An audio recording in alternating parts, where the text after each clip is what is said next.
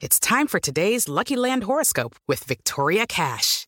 Life's gotten mundane, so shake up the daily routine and be adventurous with a trip to Lucky Land. You know what they say. Your chance to win starts with a spin.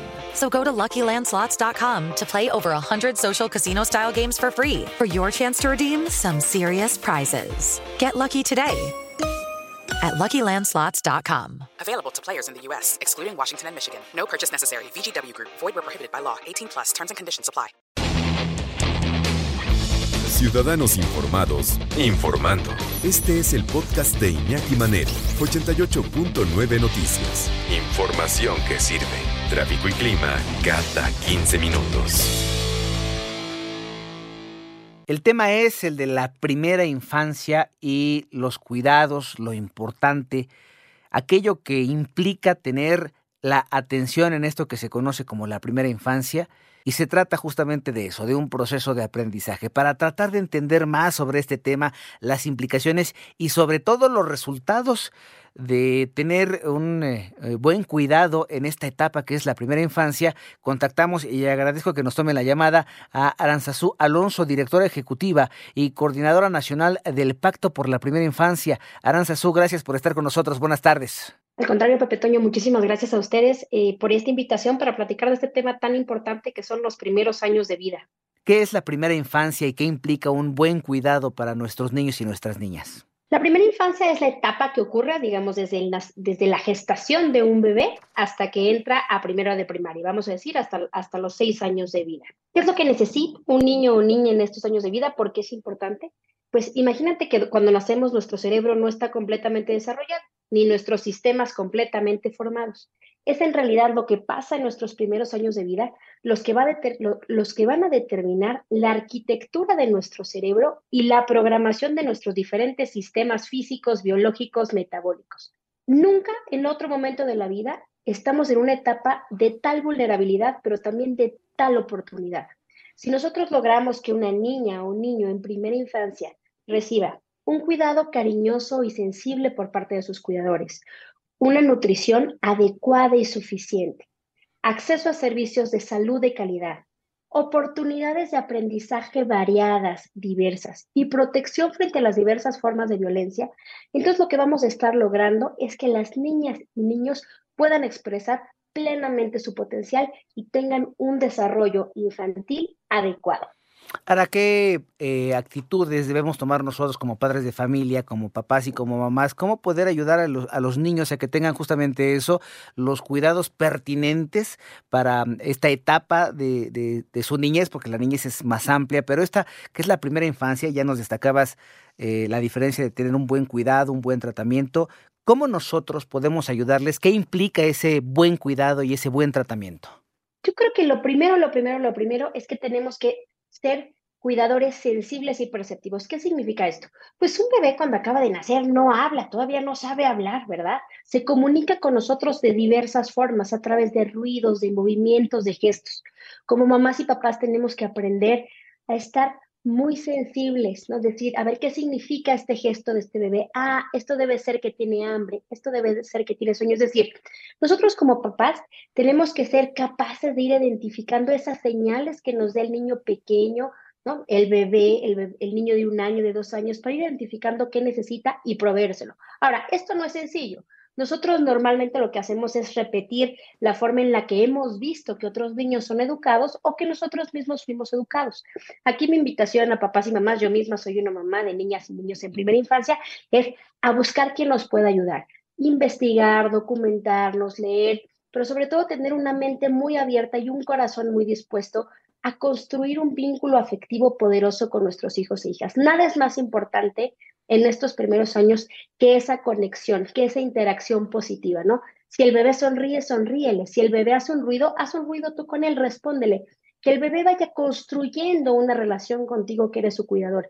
Eso es esencial. Y lo segundo, como digo, pedir ayuda, buscar, informarnos, porque la verdad la crianza es un reto enorme y no podemos solos. Aranzazú Alonso, directora ejecutiva y coordinadora nacional de Pacto por la Primera Infancia. Preguntarte, porque a mí me llama mucho la atención esto que yo estaba leyendo, porque me parece muy importante. Cuando nosotros tomamos como adultos la decisión, espero, como adultos, la decisión de tener familia, de tener hijos, tendríamos que entender varias cosas. Entre otras, así lo pienso yo, no sé tú qué opines, eh, tendríamos que entender que a partir de ese momento nuestras prioridades tienen que cambiar y tenemos que entender que esas personitas dependen al 100% de lo que nosotros hacemos o dejamos de hacer también. Hay muchas personas a las que nos cuesta trabajo entender que cuando ya están, nosotros debemos de dejar de hacer ciertas cosas porque nos guste o no, ya no somos prioridad. Ya también los niños y sus necesidades tendrían que convertirse en prioridad. Y es que te lo comento porque algún psicólogo me diría, sí, pero no debes de dejar poner atención en ti mismo. ¿Tú qué piensas? Mira, yo creo que el tema que, hablas es, es complejo y, bien delicado.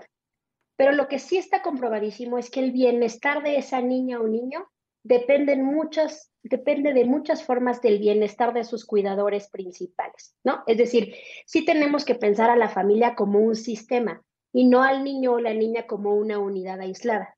Definitivamente lo que más le importa a ese niña o niño es tener una relación afectiva sólida con sus cuidadores principales y que ese bebé sepa dentro de su mente infantil, de su mente de bebé, que si él tiene una necesidad, va a haber un adulto, su cuidador principal, que va a responder. Y déjame darte un ejemplo de algunos mitos. Antes nos decían que teníamos que dejar a los bebés llorar, que eso era importante para que ellos aprendieran, para fortalecer los pulmones, para que enfrenten la adversidad. Hoy las neurociencias nos han dicho que lo peor que podemos hacer es dejar a un bebé llorar sin atención. ¿Por qué? Porque el bebé no sabe hablar y cuando llora nos está manifestando una necesidad y esa necesidad tiene que ser atendida por nosotros, sus cuidadores principales. Entonces, ¿eso qué significa? Que cuando un bebé llora, lo que tenemos que hacer, abrazarlo, consolarlo, acompañarlo. Esto no significa, cuando van creciendo, que tenemos que ceder a berrinches o rabietas, no. Simplemente que tenemos que acompañar esos procesos emocionales porque tenemos que entender que esos cerebritos de esos bebés son cerebros inmaduros, ¿ok? O sea, todavía durante los primeros cinco años se forma el 80% del cerebro. Esos bebés, esos niños pequeños todavía no tienen las habilidades emocionales para autorregularse. Pero justo nosotros como cuidadores tenemos que darles las herramientas y enseñarlos. ¿Y cuál es la mejor forma de enseñarlos? Con el propio comportamiento. Si yo me autorregulo, si yo frente a una situación de estrés, yo modelo el comportamiento del niño. ¿Cómo me debo comportar ante un evento que me asusta, ante un evento que me preocupa, ante un evento que me estresa? Porque el bebé aprende de lo que ve, no solamente de lo que escucha. Lo, más importante es que pensemos en, las familias como sistemas, sin el bienestar de las y los cuidadores, porque sin ese bienestar y sin esa calma, no podemos cuidar a las niñas y niños pequeños. Por eso, la crianza es un tema social, no solo es un tema familiar o individual. O sea, como sociedad tenemos que empezar a exigir aquellos bienes y servicios que necesitamos para dar mejor cuidado, porque seguramente tú lo sabes si tú eres padre, a veces uno hace lo mejor que puede, lo mejor que tiene, pero no le alcanza. Entonces tenemos que empezar a ver la crianza de las niñas y niños como un asunto de naturaleza pública y no solo privada. Es decir, los papás necesitamos muchas cosas para poder dar un buen cuidado a nuestras niñas y niños, pero sí tenemos que entender que esta etapa de la vida es especialmente crítica, es especialmente sensible. Es cuando más conectados tenemos que estar con nuestras hijas e hijos, es cuando más sensibles tenemos que estar a sus necesidades. esto, esto sí es muy importante que lo comprendamos. Me detengo en esto que acabas de decir porque por lo menos a mí, que sí soy papá, eh, me parece de la mayor importancia y es cómo debemos nosotros reaccionar justamente ante eso que es un berrinche y, y, conocer o reconocer la diferencia entre una necesidad genuina de un bebé que está en estos primeros pasos, en esta primera etapa, en su primera infancia, y cómo reconocer un berrinche, porque déjame que te diga mi percepción.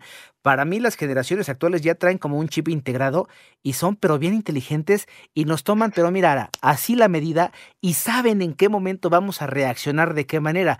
Yo te pregunto, ¿cómo le hacemos para atender este tipo de situaciones, sobre todo cuando estamos en medio de un berrinche, porque los niños es peligroso, nos pueden tomar la medida, ¿eh? Justamente es esto que pasa. Una niña o un niño chiquito cuando hace un berrinche, no es porque quiera hacer enojar a su mamá. A veces así lo sentimos, ¿eh? Yo te lo digo porque te digo, yo tengo una de uno y una de, de, casi cuatro años. No es que nos quieran hacer enojar, no es que nos quieran controlar, es que verdaderamente no tienen todavía las herramientas para enfrentar la frustración. Entonces, hay como dos cosas. Uno es límites firmes pero amables y amorosos. Es decir, no porque hagas un berrinche te voy a dar una paleta si ya habíamos dicho que no ibas a comer paleta hoy, ¿no? Ok. Pero eso no quiere decir que te voy a ignorar en tu frustración y en tu llanto. Entonces yo voy a estar aquí acompañándote. Sí es difícil, Es difícil no tomarte una paleta cuando te quieres tomar una paleta, claro que sí, pero ya habíamos acordado que solo íbamos a, comer paletas los fines de semana, por ejemplo. Entonces, mantienes el límite porque es muy importante. Las niñas y niños sí necesitan límites. Eso es, lo desean, sus cerebros están estructurados para eso. Necesitamos poner límites, pero con amabilidad y acompañando el sentimiento que eso genera, ¿no? Ahora, otra cosa, todas las emociones son válidas, pero no todas las conductas. Puedes sentirte triste, puedes sentirte enojado, puedes sentirte frustrado, pero eso no significa que me puedas pegar, que me puedas morder o que puedas romper tus juguetes. ¿no? Entonces es la diferencia entre la conducta y la emoción, porque a nosotros nos criaron para suprimir nuestras emociones. Seguro a ti te pasó, no llores, no hagas, ¿no? Como que los sentimientos estaban prohibidos. Aquí como que la neurociencia ha avanzado, ya sabemos que las emociones solo son emociones, no son buenas y malas, solo hay que fluir con ellas. Lo que vamos modelando son las conductas. Entiendo que te sientas enojada, pero no debes golpear. Correcto. Yo estoy aquí para acompañarte en tu enojo. Entonces, digo, a ver, esto no son fórmulas, ¿eh? La verdad que la crianza es la cosa más complicada del mundo. Pero el punto es conectar, o sea, el punto es privilegiar la conexión y entender que ese bebé no es un adulto. O sea, si nosotros como adultos a veces no podemos controlarnos ante las situaciones que nos causan frustración, ¿por qué esperamos que un bebé de dos años que ni siquiera sabe hablar con propiedad, ¿no? Pueda tener las herramientas de inteligencia emocional que nosotros como papás no hemos desarrollado. No, y además a veces también los papás nos cuesta trabajo porque tampoco nosotros las hemos desarrollado. Eso habría que reconocerlo y es complicado tratar de manejar a un niño o una niña que traen un chip súper acelerado, por lo menos hasta los seis años, y ya poquito a poquito después irles agarrando la onda, ¿no? Porque también de eso se trata. Y podríamos seguir platicando de este tema una cantidad de tiempo indeterminado, porque créeme que a mí me apasiona. Pero bueno, el tiempo apremia y yo quiero darte las gracias por haber estado con nosotros.